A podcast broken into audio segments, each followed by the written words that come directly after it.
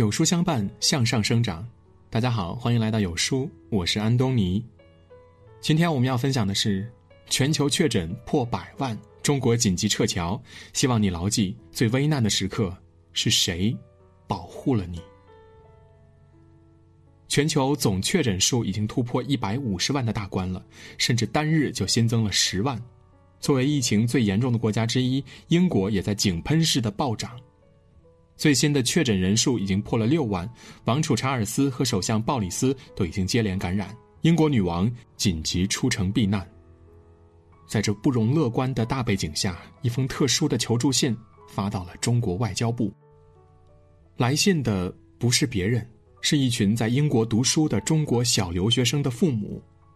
在英国有多达一万五千名的小留学生，年龄十一岁到十五岁不等，因为学校停课无法住宿。很多还被寄宿家庭赶出了门。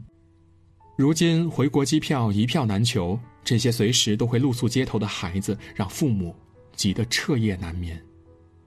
于是，一百六十六个家庭联名上书，希望国家能出面包机将这些孩子接回国。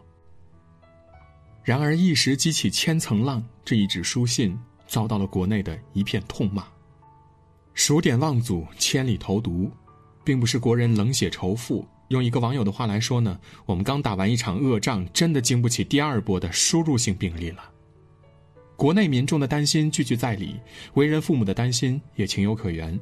到底该怎么平衡两边？烫手山芋就这样扔给了中国驻英大使馆。可是大使馆太难了，如何救呢？国内疫情还没有平复，正处在严防死守的关键阶段，人力、物力、财力都在透支的边缘。难道不救吗？从法律上来说，这些孩子都是中国公民，保护他们的人身安全义不容辞。况且他们只是孩子，出国是父母的决定，于情于理都不该袖手旁观。怎么办呢？既不能坐视不管，也不能给国家添乱，手心手背都是肉，都要疼啊！在多重重压之下，权衡再三，中国驻英大使刘晓明拍板了，尽一切力量保护好孩子。很快，在组织家长自愿签署责任承诺书、自愿承担机票、隔离费用和归国途中的风险后，第一架包机出发了。四月三日，东方航空接回了首批一百八十八名留学生，后续的航班也在紧急的筹措。国家面临的工作量不言而喻，但就是如此，也要不惜一切的接你回家。言外之意就是，我们回到家里再怎么急都不为过，但是容不得你在外面受一丁点儿委屈。这注定是一个艰难又势在必行的行动。很多人可能想象不到，这次撤侨是一项多么庞大的工程。以一架飞机平均载客量两百算。一万五千个孩子，至少需要七十几个航班连续飞才能接完。就算一天派一趟，都至少要两个月的时间。更何况撤侨不是把飞机开过去，接上人就走了这么简单的。疫情期间的包机，你知道有多难吗？首先，英国已经开始关闭边境，伦敦城市机场、盖特威克、曼彻斯特等多个机场陆续关停，只留少部分的机场开放，限飞限流。怎么保证在机场管制急速收紧的时候得到英方的配合，保证撤侨航班顺利起飞返航呢？我们的工作人员要四处去奔走，说的好听些，这是协商；可是谁不知道，在他国的地盘用别人的机场，你这是去求情啊？接下来怎么做飞行计划呢？上万个孩子，谁先上谁后上？等待的孩子在哪里安顿？他们的食宿安全谁来保障？这些孩子谁感染了？谁是健康的？光是这几项就足够让大使馆焦头烂额了。虽然家长们机票自理、隔离费自理，但这只是撤侨成本的冰山一角。飞机很大可能是空飞过去的，近万里的单程油耗需要钱。调度民航公司机组人员需要钱，机组全员回国之后要不要隔离？国内机场边检人员因此要加班加点，隔离区的相关工作人员一上岗就是十四天起。如果确诊，少则几万块，多则上百万的医疗费都是钱。这些隐形又巨大的开支，哪一笔不等着国家买单呢？别问为什么只有中国那么快控制住了疫情，也不用质疑为什么别国抄不了我们的作业。我只说一个数字：截止到三月中旬，国家的抗疫总投入是一千一百六十九亿元。复工复产、团聚回家，哪有什么轻轻松松的平安顺遂？不过是国家在背后。咬牙死撑着，不置可否。赴海外读书是一种选择，回国避难亦是一种本能。但希望长大后的这些孩子能够牢牢记得：二零二零年这场浩劫之下最危难的时刻里，是谁保护了你？那个把你从寒冬里接回暖春的，究竟是谁？很多人都见过这个小女孩，这也是也门撤侨时疯传全网的照片。但你注意到她身后这个拎着行李箱、面色焦虑的女士吗？她是中华人民共和国驻也门共和国特命全权大使田奇的孩子。二零一五年也门内战爆发，她在等待安全撤离，但是丈夫田奇为了撤侨，一直留到了最后。家人担心她，田奇大使却安慰家人：“我很好。”最后还禁止家人给他打电话，因为我现在很可能每一个电话都极为重要。实际情况呢？这是战争啊！每天早晨，大使馆的院子里都能至少有一麻袋的弹片、弹头，防弹车被击穿了，宿舍玻璃被击碎了。美国、英国和法国等十多个国家已经关闭使馆，美国更是宣称没有撤侨计划。只有中国大使馆成为第一个逆行者，不惜一切代价开始撤侨。机场因为暂时关闭，只有水路这一条生路。国家第一时间启动应急机制，三艘本来在亚丁湾任护航任务的中国海军舰队迅速调整编队，开往亚丁港。在高速航渡的几小时内，中国海军完成了一套完整的撤侨方案预案。反复修订完善，以及两次实际推演，做最坏的打算，只为每一个同胞的安全。然而，海上撤侨比包机撤侨在国际流程上的繁琐和严肃程度要多得多。一言以概之，这相当于中国把荷枪实弹的军舰冲进别国的领海接人。主权、军事、外交，方方面面。每一个细节都要去斡旋，在战火中奔走，拿起所有证件、军舰，才能靠岸。眼看着同胞在对岸等待，近在咫尺，海军士兵们也只能在领海边界原地待命，急得像热锅上的蚂蚁。这还不是最难的，要登上军舰撤离，需要陆地驰行二百三十公里，才能从萨那城抵达港口。这一段三个小时的未知路程，沿途等待的是什么？是枪林弹雨，还是生死未卜？为了同胞们的安全，使馆的三名工作人员只身排雷，先把这条路试走了一遍。他们曾不止一次的被哨卡士兵用枪抵住胸口，他们解决了路上所有的问题。这些文职工作的外交官，硬是带着战士的姿态。用肉身开辟了回家的路。就这样，三月二十九日中午十三点四十六分，军舰靠泊，侨民抵达港口，仅用不到四天，五百多名中国公民踏上了回国的军舰。多少人看到军舰的一刹那，都哭成了泪人儿。亚丁港码头上竖起了用英文写的牌子，上面写道：“这里是中国海军所设安全区，闲人勿进。”特战队员和舰员的双重护卫，在异国他乡画地为营，筑起了钢铁长城。踏上军舰，就像踏上了国土一样安心。只剩码头上还在绝望等候的外国侨民望眼欲穿。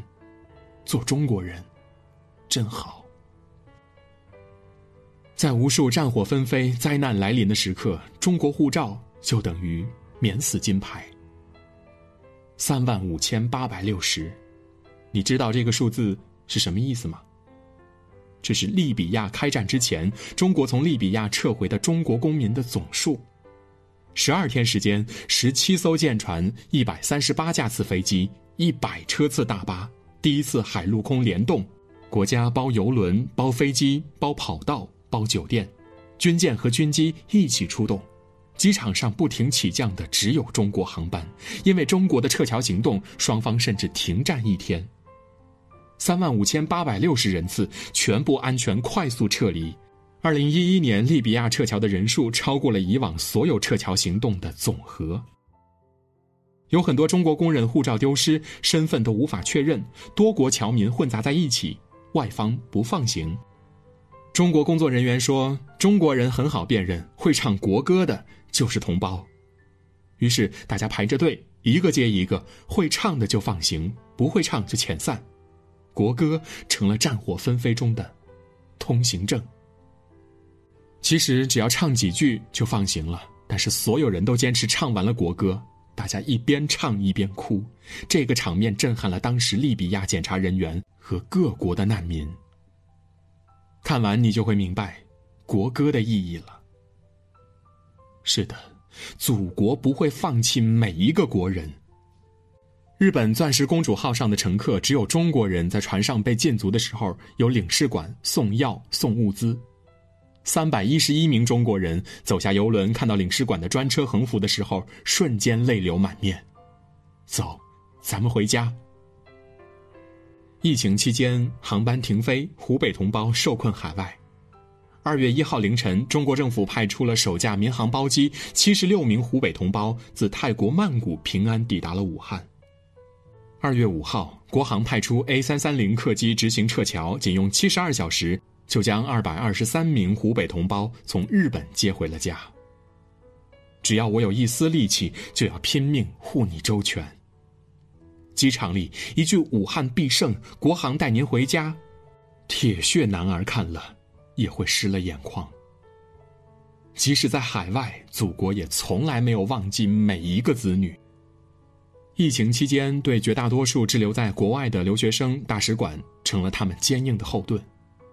意大利留学生收到大使馆的健康包，用最熟悉的《人民日报》包裹着，里面都是最硬核的物资：二十个医用外科口罩，一盒莲花清瘟胶囊，还有一封手写诗：“戏里游子序。”孤米似故乡。冰岛留学生也收到了自己的蓝袋子，除了口罩、防疫指南、信件，还有一个被大熊猫熊抱的消毒液，这也太有爱了吧！在重灾区的伊朗，留学生收到了最高配的中国红，里面除了口罩，还有防护服、眼镜、莲花清瘟胶囊。从三月二十五日开始，外交部统筹，民航局调运。大使馆分配，仅是首批物资就有三百吨，三十余万份健康包陆续送给了海外的留学生。